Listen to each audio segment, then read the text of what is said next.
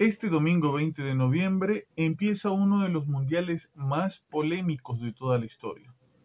Y no, no porque Perú no esté en él, sino que todo empieza desde la polémica designación de Qatar como sede, las restricciones que les están comenzando a poner a los turistas e incluso hasta el propio clima. Pero mejor, y en vez de escucharlo solo de mí, vamos a consultar a los expertos. Omar, ¿qué esperas tú del Mundial? La verdad que no espero, no espero grandes cosas. Como Perú no yo el Mundial, ya no hay mucha motivación ni para comprarte el álbum paquete. ¿no? Pero de tanto que nosotros hemos hablado de historias paranormales, vamos a ver si de repente ocurre lo que pasó hace tiempo en un partido, ¿no? En un partido de fútbol, este, en la tribuna pasó un fantasma. Vamos a ver si pasa lo mismo acá en, en Qatar. Carlos André, ¿y tú qué esperas de este mundial? Papi, la verdad yo no espero nada. Es más, si es que eh, hablando con, con, unos amigos y con mi novia que me preguntan, oye, el domingo comienza el mundial, y le dije, la verdad, ¿no? O sea, estaba completamente desligado de, del mundial. Del Vamos a consultar a un experto. Y han empezado un grupo de amigos que tienen... A ver, este Mundial de Qatar 2022 definitivamente en lo futbolístico nos coloca en el tramo final de la carrera de dos monstruos que los últimos años han gobernado el fútbol. No hablamos de Lionel Messi y Cristiano Ronaldo.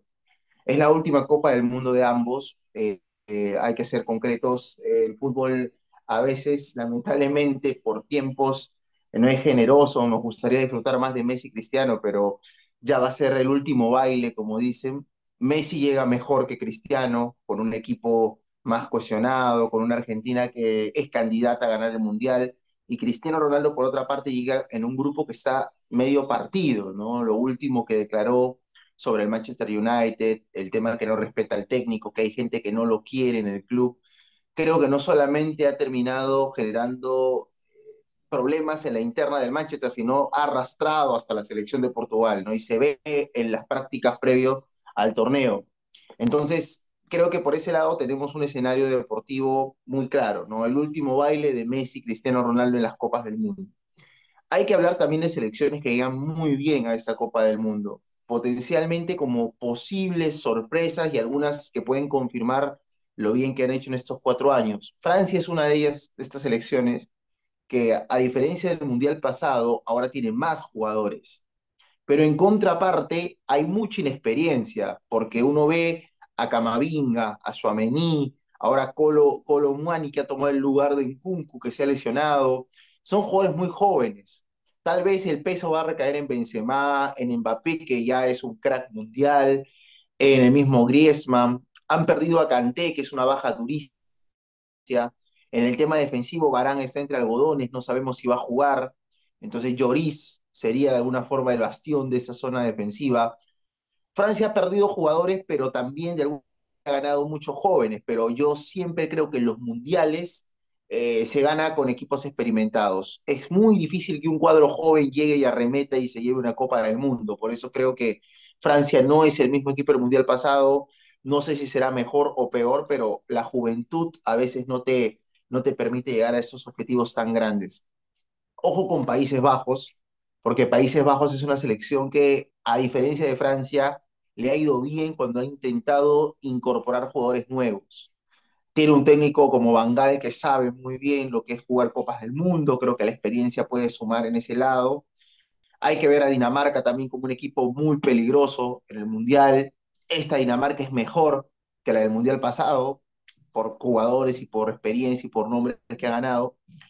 Hay que ver también con mucho cuidado a Suiza o Serbia. Una de estas dos selecciones va a acompañar a Brasil probablemente y le va a tocar en un escenario de octavos chocar con Portugal o Uruguay, visualizando un poco el Mundial. Así que ahí veo series parejas, cualquier cosa puede pasar.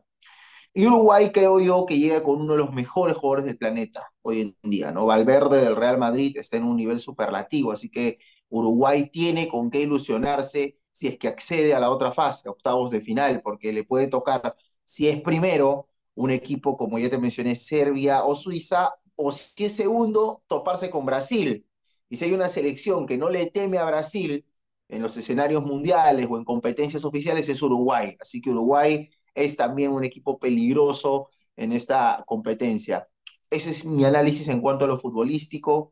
Creo que va a ser un mundial con muchas lesiones, porque ya hemos visto que el calendario apretado ha generado varias caídas en la previa del torneo, entonces imagínate esa primera ronda donde se juega mucho, donde con un partido perdido te puedes ir a casa o ya prácticamente condenarte, creo que va a haber mucho vértigo, mucha fuerza y eso va a generar varios lesionados en la primera fase de la Copa del Mundo. Así que puede ser un mundial atípico porque las figuras más importantes llegan con mucha carga de partidos y te hablo que han jugado hasta hace un par de semanas o una semana en sus ligas. Y de ahí enfrentar una Copa del Mundo con el viaje que hay a Qatar, con el clima eh, que hay en Qatar, que si bien es cierto, refrigeran los estadios, es complicado asumirlo.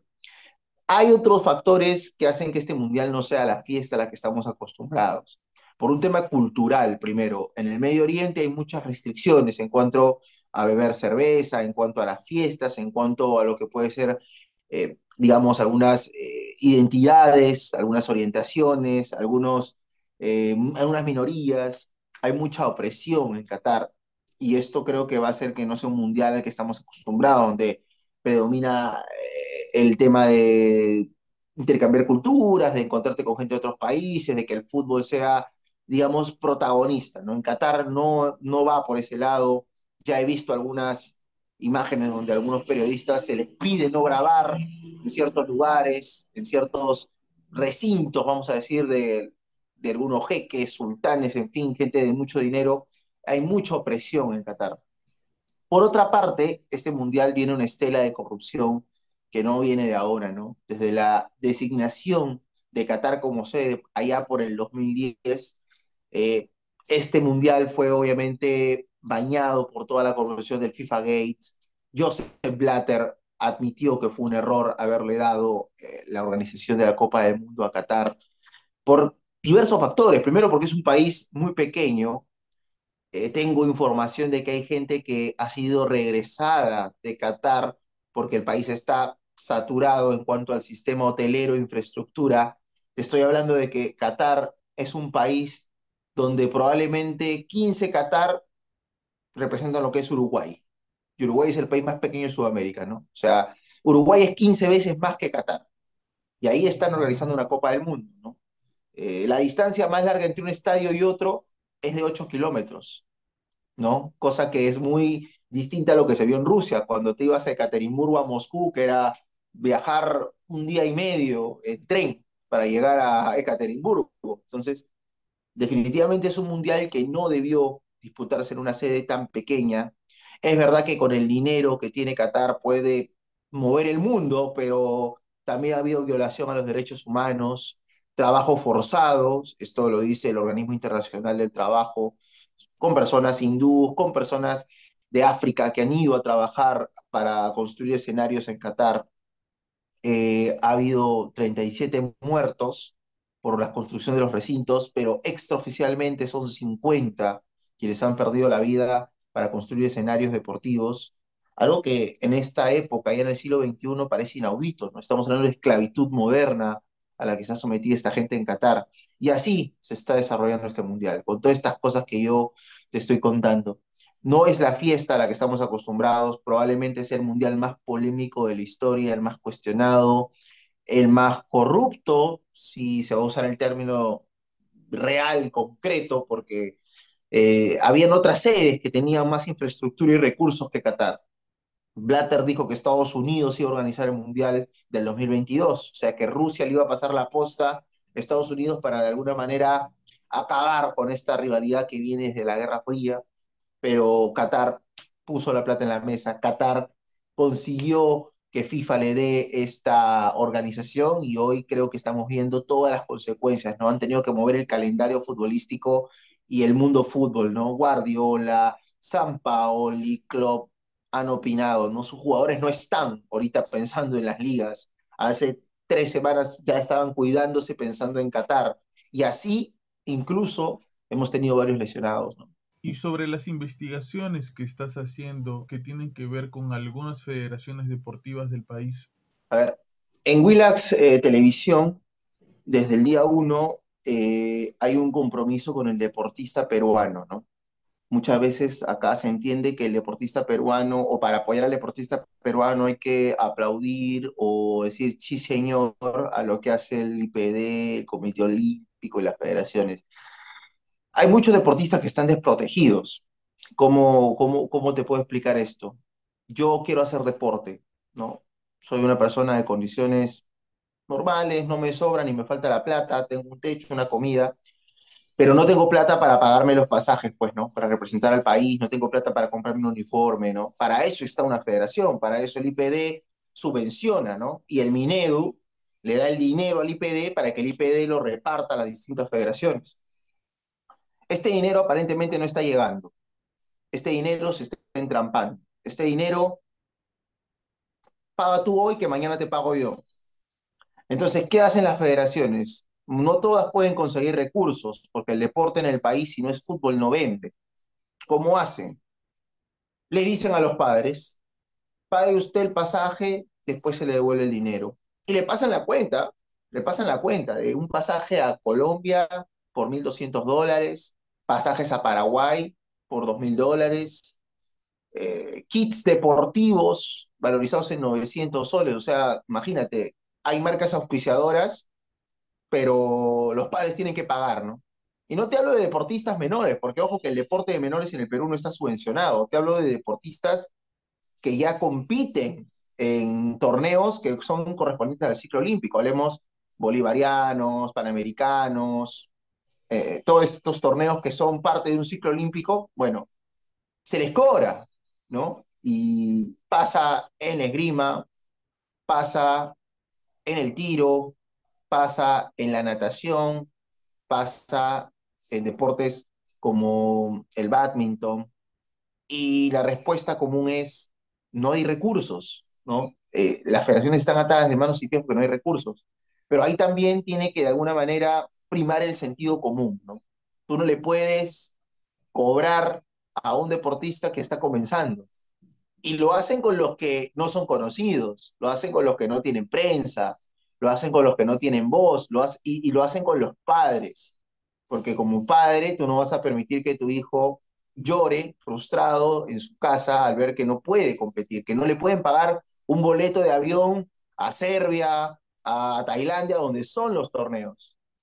Entonces, ahí viene la gran problemática que en Willax Deportes estamos de alguna manera destapando. El problema es de fondo.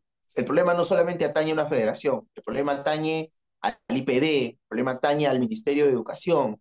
¿Dónde está la plata? ¿Por qué se demora? ¿Por qué faltan recursos?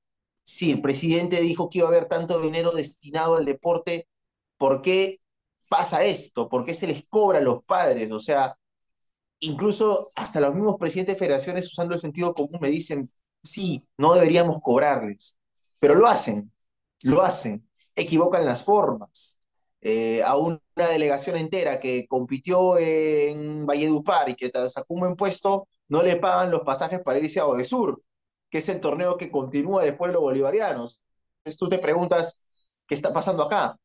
No le quieren pagar una maleta extra a una chica de natación que va a competir a Odesur, que cuesta 100 dólares. 100 dólares, 80 dólares, no sé cuánto vale una maleta de tantos kilos que no se la quieren pagar. No se la quieren pagar. Le dicen, págatela tú de tu bolsillo. Entonces, las formas en las federaciones son muy malas, se maltrata al deportista. Eh, hay problemas también en el Consejo de Justicia y Honores del Deporte del IPD, que es un ente autónomo, que aparentemente te está haciendo llegar los cargos bastantes días después de que son emitidos. Y yo digo, ya estamos en la época del correo electrónico, o sea, si quieres hasta por WhatsApp puedes mandar un, un cargo, ¿no? Y las notificaciones llegan 20 días después, y uno ve las fechas y no cuadran. Entonces, todas estas cositas, todas estas situaciones hacen que no sea claro lo que pasa en el deporte peruano. Y aquí se puede acusar de mil y un cosas, pero lo concreto es que al deportista peruano se le maltrata muchísimo, muchísimo. Yo me pongo en el lugar de los padres que me llaman y me escriben desesperados porque no tienen plata para pagar 1.200 dólares, para pagar una casaca de una marca reconocida, entonces, ahí yo, yo, al menos desde mi labor periodística, trato de dar voz, trato de, de, exponer esto. A algún momento alguien tiene que manifestarse, ¿no? Y decir qué está pasando, ¿no? ¿Por qué un deportista tiene que pagarse los pasajes y por qué tiene que pagar un padre eh, la ropa deportiva? O sea, mejor para tal caso vamos a Gamarra, conseguimos un empresario que encantadísimo va a estar de donar la ropa para los deportistas y no tenemos una marca americana que te va a cobrar 900 soles por el kit. O sea, no sé si me hago entender que hay cosas que están muy mal y que con criterio y sentido común se pueden hacer mejor. ¿Y cómo ves la selección peruana? La, la selección peruana está pasando un cambio, un proceso de renovación que Gareca lo resistió mucho, ¿no? Lo aguantó demasiado. Gareca le sacó el jugo a una generación pero ya evidentemente Reynoso no puede seguir sacándole el jugo a esa generación, ¿no? Ya los Farfán, los Guerrero, iría incluso también eh, un poquito más allá, ¿no? Ya hay que pensar que Galese, Cueva, eh, están entrando en la recta final de su carrera, ¿no? Y hay que buscar reemplazos, hay que buscar caras nuevas. El campeonato peruano es muy mediocre, no, no hay nivel suficiente. Es verdad que hay jugadores que por ahí te pueden ilusionar, ¿no? Con un, con un buen partido, pero cuando vamos al nivel internacional, cuando jugamos en Copa Libertadores o las mismas eliminatorias, se siente la pegada, ¿no? Hay otro ritmo, otra competencia. Entonces, Reynoso lo que está haciendo para mí es lo correcto, porque si no era ahora, si no es ahora, en este momento que el fútbol está centrado en, en el Mundial, va a ser muy complicado durante la marcha, en las eliminatorias, poder incorporar jugadores poder sacar futbolistas. Entonces, está haciendo lo correcto, está armando un plantel, ¿no? Este partido que viene con Paraguay me parece que va de alguna manera a confirmar a muchos elementos que él tiene en vista, ¿no? Que Brian Reina pueda tener más minutos con la selección nos va a decir si es realidad o es simplemente eh, espasmos de un jugador talentoso, pero que no es regular. ¿no? Vamos a verlo de esa manera. Entonces yo creo que Reynoso en estos partidos está tratando de conformar su plantel. ¿Qué se le viene a Perú? Una eliminatoria igual de complicada, porque por más que tengamos más cupos, hay selecciones que se están preparando muy bien. Venezuela tiene un técnico como Peckerman que desde el trabajo de menores lo hace bien y Venezuela tiene materia prima, lo que Perú tal vez no tiene. Entonces es una selección que Hoy la vemos por debajo del hombro, pero pueden en la eliminatoria sacar algo nuevo o pueden ir con otra mística, con otra mentalidad o con jugadores nuevos. Bolivia ha contratado a Gustavo Costas. Gustavo Costas es técnico que sabe plantear partidos, o sea, también se vuelve un rival a considerar. Perú no es tampoco inmensamente superior a Bolivia, eso hay que también dejarlo en claro. Paraguay tiene jugadores. Hoy por hoy creo que el mejor futbolista sudamericano de la Premier League eh, viendo un poquito cómo le va a Darwin Núñez, viendo cómo están algunos argentinos del Manchester, debe ser Almirón del Newcastle. El paraguayo la rompe cada fin de semana, entonces Paraguay también tiene con qué ilusionarse. Chile está en el mismo proceso que nosotros de recambio, pero Chile tiene también materia prima. O sea, sacan jugadores, en México hay algunos, van a Europa con más facilidad que los peruanos, no podemos de alguna manera creer que porque hay más cupos va a ser más fácil clasificar. Yo creo que Perú se ha fortalecido o ha competido en Sudamérica porque tenía un equipo a nivel colectivo, podía de alguna manera equiparar las pocas individualidades que tenemos y que otras selecciones sí tienen. Hay que ver si Reynoso sigue manteniendo el factor equipo, ¿no? Si le funciona todavía eh, e-, este aspecto a la blanquirroja. Yo creo que hay jugadores que ya también su ciclo ha terminado, me parece que Aldo Corso también ya no es parte de un ciclo, futbolísticamente ya no está para estar en la selección. Eh, creo que hay que empezar a buscar un lateral por derecha, que hay la oportunidad a los chicos de Melgar. Creo que en Alianza Jairo Conchi y Bayón se han ganado eh, estar en la selección. El tema de nacionalizar jugadores también me parece que es un, un lugar o un nicho muy importante. Sé que la bandera podría jugar por Perú si es que la federación demuestra que en ese año que viajó a Chile aún seguía residiendo acá o tenía de alguna manera compromisos con el país y no se fue los cinco años, o sea, no cortó los cinco años ininterrumpidos que tiene que tener un futbolista para representar a un país. Entonces, hay que también buscar esa opción, ¿no? Nacionalizar jugadores que acá destacan para que de alguna forma sean opción para Juan Reynoso, ¿no? Y, y, ser más competitivo, que el universo crezca, porque al final en una eliminatoria, si no tienes eh, el equipo al 100%, una individualidad te puede salvar, y a eso tiene que apuntar Perú. Y muy bien, ese fue un pequeño resumen a cargo de nuestro querido y gran amigo Juan Carlos Hurtado, al que puedes ver por Willax Televisión y seguirlo en sus redes sociales. Este domingo empieza el Mundial y de lejos será un Mundial muy diferente a todos los otros.